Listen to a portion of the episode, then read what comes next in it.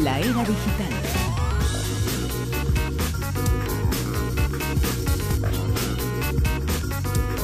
Toda la información eh, del tiempo en el que vivimos, eh, de la tecnología, como siempre en la era digital, con Javier Sevillano. Javier, eh, muy buenas, ¿qué tal? Buenas noches. Hola, Granja Vivi. Hola. Vamos a contar a los oyentes, les vas a explicar ahora la tecnología de esas bombillas tan modernas, de largo uso. Bueno, va a ser todavía más desarrollada porque en el futuro va a ser biológicamente adaptada. En efecto, todos sabemos que el ojo humano se ha ido adaptando a lo largo de, la historia a la luz que captamos para hacer reaccionar el cuerpo, ¿no? Así eh, la luz de la mañana, pues por ejemplo nos, nos, permite estar más activos, ¿no? Mientras que cuando ya la luz del sol, la luz eh, natural va decayendo en la puesta del sol, eh, hace que el cuerpo se vaya relajando y acomodándose ya para el descanso nocturno y ¿Ah, así eso, eso lo, esa es la teoría, ¿no? Esa es la teoría. Y no me has dejado terminar para amoldarse a los ritmos circadianos. Luego, Ah. los que somos mm, animal nocturno, animales nocturnos, pues vamos al revés, ¿no? Pero bueno. Exacto, cuando se va el sol, Eso es son- cuando comienza la vida. Eso son las condiciones naturales, normales, por así decirlo. Bueno, pues ahora eh, investigadores de la Universidad de Barcelona han desarrollado una tecnología basada en, en- en la luz LED, en los LEDs, eh, eh, y entonces lo que esta mm, nueva tecnología LED permite regular el espectro de emisión que emite el foco para eh, adaptar eh, la luz que con la que nos- de la que nosotros nos la, la luz artificial que ofrecen estos estos LEDs para adaptarlas al ritmo que necesitamos en cada en cada momento. Ellos eh, se llama el invento el sistema mejor dicho Flexilight V por Universidad de Barcelona como hemos dicho que es donde lo han donde lo han eh, desarrollado y lo que puede es reproducir cualquier espectro de forma precisa en el rango visible de la luz del, ojo humano. ¿no? Esto va programado con unos mic- microcontroladores eh, que van eh, dispuestos y van a reaccionar a los sensores que, lleva, que, están, dispuestos a lo largo del aparatito, de, la bombilla, por así decirlo.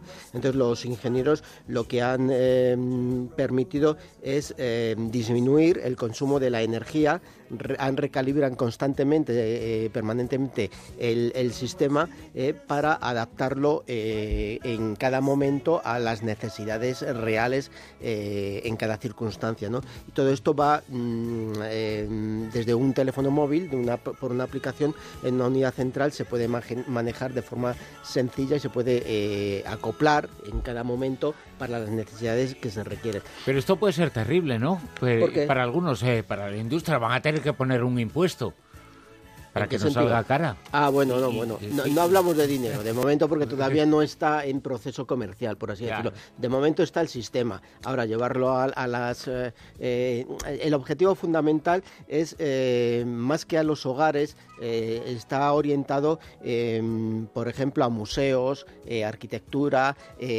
por ejemplo, para, para, para temas clínicos también, ¿no? Para em, en hospitales, gente que sufre depresiones, por ejemplo, sabemos que la luz eh, natural, lo más natural posible, es muy beneficiosa para las, eh, las depresiones. Eh, con este sistema lo que es que eh, permiten que la temperatura del color, eh, aquello que hemos oído muchas veces, esta luz tiene tantos kelvines, esta- tanto, la luz del sol aproximadamente son unos 6.500 kelvines. Con este sistema podemos adaptarlo entre 2.500 y 7.500, o sea, muy por debajo de lo del sol e incluso llegar por encima de la luz natural del sol. En ese espectro tan amplio podemos adaptar, eh, tenemos una gama muy amplia para poder adaptar en cada situación, en cada momento, en cada circunstancia. ¿no?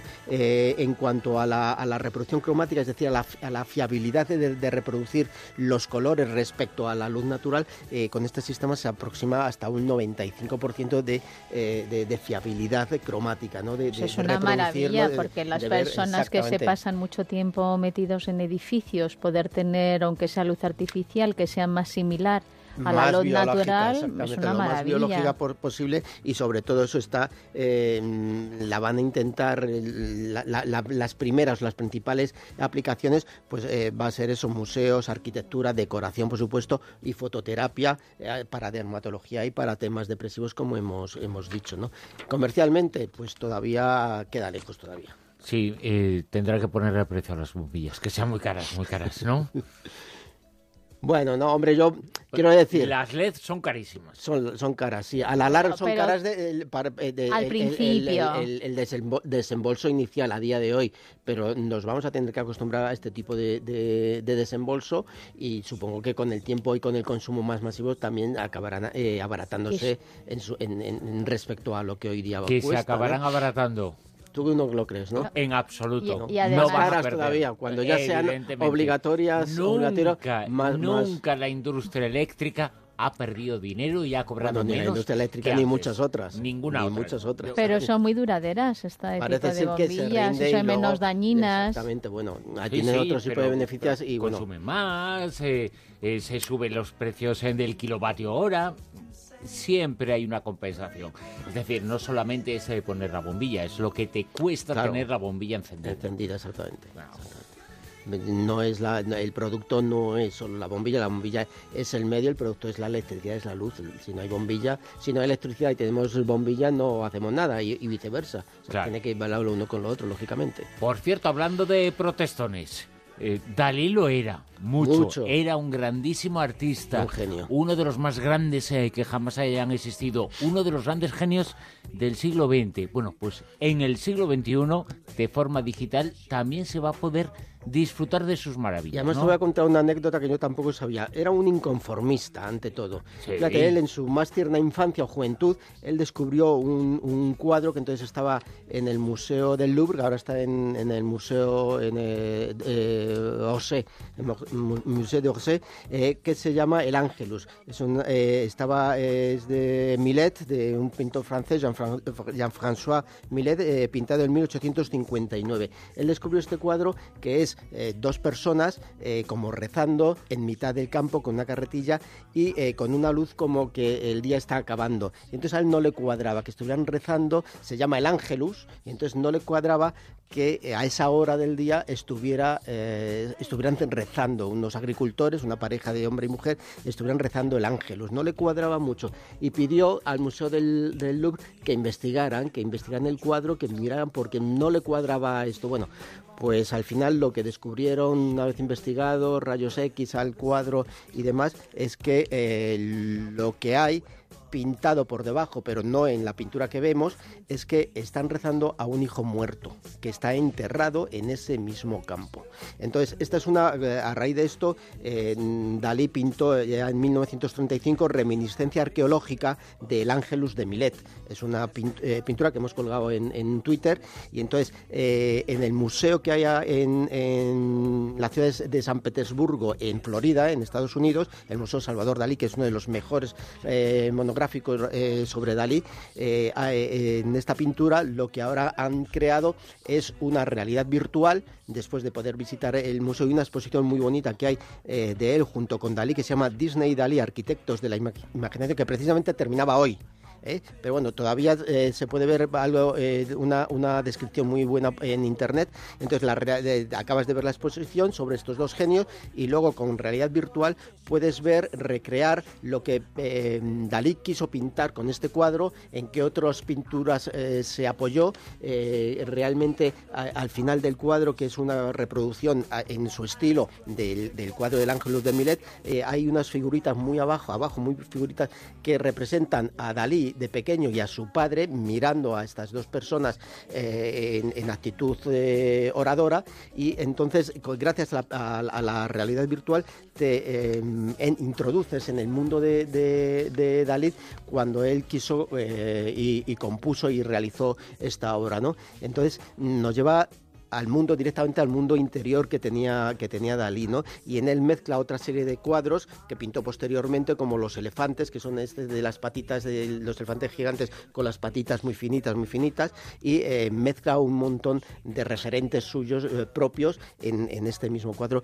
Gracias a la realidad virtual podemos mm, acercarnos más todavía a lo que eh, Dalí quiso plasmar en aquel momento que pintó el cuadro. Pues gracias a esa era, a la digital podemos seguir disfrutando y mejor todavía de un genio como Dalí. Por cierto, podemos seguir disfrutando gracias a la era digital, gracias a las búsquedas que podemos hacer en Google del mundo del arte, ¿no? Pues sí, eh, Google está apostando por el mundo del arte. Eh, hay 500 millones de búsquedas al, mes en Google eh, relacionadas con el arte. Y entonces han puesto mm, especial atención a que todas las personas que buscamos o que buscan arte tengan una experiencia cada vez mejor y, cada vez más, más real, tal como si estuviéramos en el, en el museo. Entonces, junto con el Street View, que es em, la guía esta que tiene eh, Google para ir por las calles, eh, bueno, pues esto también es posible dentro de un montón de museos que lo han permitido.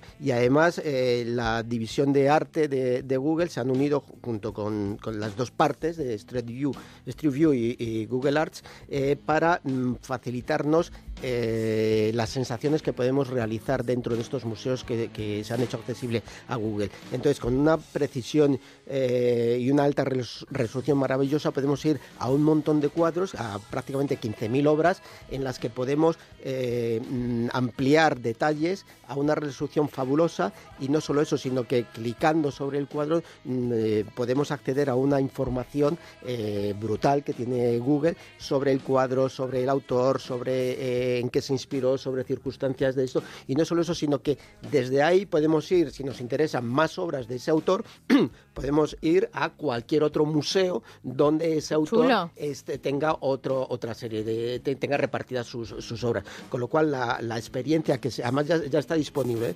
se puede, la experiencia que, ahora mismo hay en Google a nivel de arte es, maravillosa para mm, personas que no pueden desplazarse o que les pillan muy lejos o eso y tal, eh, ver obras que mm, simplemente vemos la fotografía y eso, no, tenemos la posibilidad de, de ir a detalles, ampliar en una eh, alta, una resolución exquisita. Están cuidando mucho el arte en Google en, este, en ese aspecto. El eh, pasado, el presente y el futuro. Por cierto, en el eh, futuro se prohibirá esto, ¿eh? que vas a contar ahora. Se prohibirá ocultar información confidencial de forma automática. Bueno, vamos a ver, hay eso de la, en Estados Unidos es eh, tal vez más, laxa la, mm, legislación que hay, pero en, la Unión Europea es bastante rígida, ¿no? ¿Qué ocurre? En, para temas de investigación, por ejemplo, muchas veces se recorre, eh, eh, hoy hemos, por ejemplo, mm, colgado en Twitter, cuando Mado nos ha hablado de las mentes, los cerebros de los psicópatas, unas resonancias magnéticas que evidentemente pertenecen a un señor y, en el soporte clínico pues viene reflejado el nombre del señor y todo bueno todo esto está prohibidísimo y eh, hay que mantener una escrupulo, eh, ser muy escrupulosos para eh, tachar por así decirlo esta, esta información y que puedan relacionarlo directamente con alguien. En documentos científicos y, todo esto es lo, más a menudo. la privacidad la privacidad. evidentemente eh, que la privacidad hay que protegerla. Exacto, es, de lo que se trata. es, lo que, se, trata. en este sentido. Y eso es lo que se pretende hacer o no. Lo que quiere hacer el poder al prohibir es jorobar, nada más, y tener ellos en las manos. Eh, y poder eh, decidir eh, qué se puede hacer y qué no. En este caso, el, el, lo, que, te voy a comentar... esta información que nos vas a contar, que es de forma automática conseguir que algo, una información, un dato que nosotros proporcionemos sea confidencial. El poder eso no lo quiere no quiere que nosotros tengamos ese poder y esa posibilidad. No tengamos esa, información. ¿Te refieres? No, no. Esto va. va la, posibilidad de que algo nuestro eh, que emitamos nosotros sea confidencial, eh, porque eh, nosotros tendremos en ese momento la sartén por el mango. Sí. eso es lo que no quieren nunca. De lo que se trata esto es de un grupo de investigación de, de, la Universidad Rovira y Virgili y la Universidad Oberta de Cataluña, que han creado un programa, pero destinado no a ocultar información, sino a todo lo, a todo lo contrario, a facilitar la investigación. Eh, estos documentos todo de forma irónica, ¿eh? ya, ya, y, más amplio de lo que a, estas personas han creado este, este programa. Hasta ahora, eh, todo ese trabajo se hacía de forma manual. Y entonces lo que han creado es un sistema, un, algoritmo que identifica cuáles son eh, las frases, los eh, textos, eh, las palabras que hay que ocultar para poder difundir luego esos documentos a la, comunidad científica y que pueden ser estudiados de forma más amplia por un mayor número de, de personas. ocurre que esto era un trabajo muy penoso, muy, muy absolutamente manual. El, sistema que ellos han creado eh, lo hace de forma mucho más rápida y además de forma mucho más precisa. Y además también lo que hace es reemplazar, por ejemplo, determinados términos. Cuando, por ejemplo, eh, en, en una historia clínica se refiere a que tal paciente previamente ya se ha ocultado el nombre, eh, padece neumonía, pues por ejemplo eh, reemplaza neumonía por una por enfermedad pulmonar, algo mucho más genérico, de forma que si por alguna circunstancia tú puedes llegar a saber a quién pertenece esa historia, ese documento científico, eh, pues te lo mm, disfraza y pone las trabas necesarias para impedir eh, relacionar tal patología con tal persona. Esto es muy importante, por ejemplo, a la hora de, ahora que todo está relacionado y puedes em, por medio de internet recabar información sobre personas para, por ejemplo, recursos humanos, por ejemplo, si una en, en determinadas circunstancias una empresa sabe que tal candidato tiene tal problema, tal patología, algo así, pues a lo mejor por eso es rechazado, lo cual es un delito, ¿no? Bueno, con estos sistemas y esta perfección que han eh, desarrollado, lo que se pretende es eh, también evitar este tipo de discriminación en estos tipos de, en estos tipos de documentos. Garantizar, por así decir, un poco la, información y eh, evitar que se empleen con fines discriminatorios. Nos vas a contar la que podemos calificar como la aplicación de la semana que tiene como objetivo que existan profesores de refuerzo en cada zona. Sí, pues mira, estamos en época de exámenes y, sabemos que, por ejemplo, España ocupa la segunda posición en demanda de, profesores particulares. Ahora, una, eh, Alejandro... ¿Cuál es el primero? Eh, pues mira, no te lo puedo decir porque no lo tengo aquí. Ahí me has pillado. Sí sabemos que son eh, ocupamos la segunda en, refuerzo a los chavales y han creado la aplicación Teach App, T-H-A-P-P, que es una aplicación que lo que te permite, la novedad, es que eh, es una eh, mm, de, profesores por cercanía. Es decir, tú contactas además directamente con ellos, además tienes eh, una valoración de alumnos que han pasado por, por sus manos y, y, sobre todo te da la posibilidad de hablar directamente con ellos y pactar los precios. lo que ellos han puesto es una serie de filtros en la que mm, evalúan previamente al profesor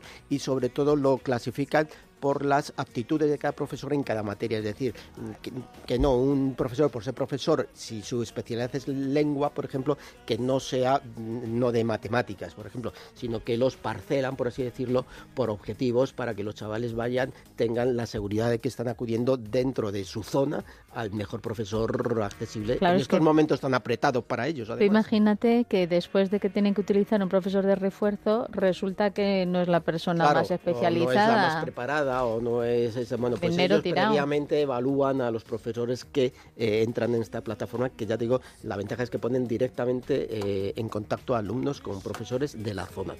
Y la que podemos eh, calificar como la aplicación, la APP de esta semana. Javier Sevillano, muchas gracias. Muchas gracias. Próximamente, ahora que viene en época de festivales, hablaremos de una para encontrar todos los festivales de la temporada. por cierto, por cierto, esta temporada en La Rosa de los Vientos estamos haciendo cada domingo en el programa una encuesta y la de esta noche hasta ahora, ¿qué resultados arroja? Pues mira, voy a hacer número de votos emitidos, 362.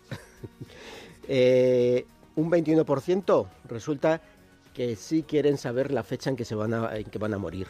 Un 70% dicen que no, que no les interesa saber ese dato y hay un 9% que ni fu ni fa, que les da igual saberlo que no saberlo. 70% que no quieren saber. Por cierto, ¿y tú que a ti no te hemos preguntado? A mí, a día de hoy, ni fu ni fa. o sea, Casi prefiero no. Entonces apuntamos en el Casi que prefiero no, sí. no, pues porque viviría, se, se un poco angustiado, ¿no? Es lo que decía Manuel, ¿no? Un poco, con todo lo que me queda por hacer, te agobiarías. Javier Sevillano, muchas gracias. A vosotros. Venga, adiós. Y hasta aquí la Rosa de los Vientos eh, por esta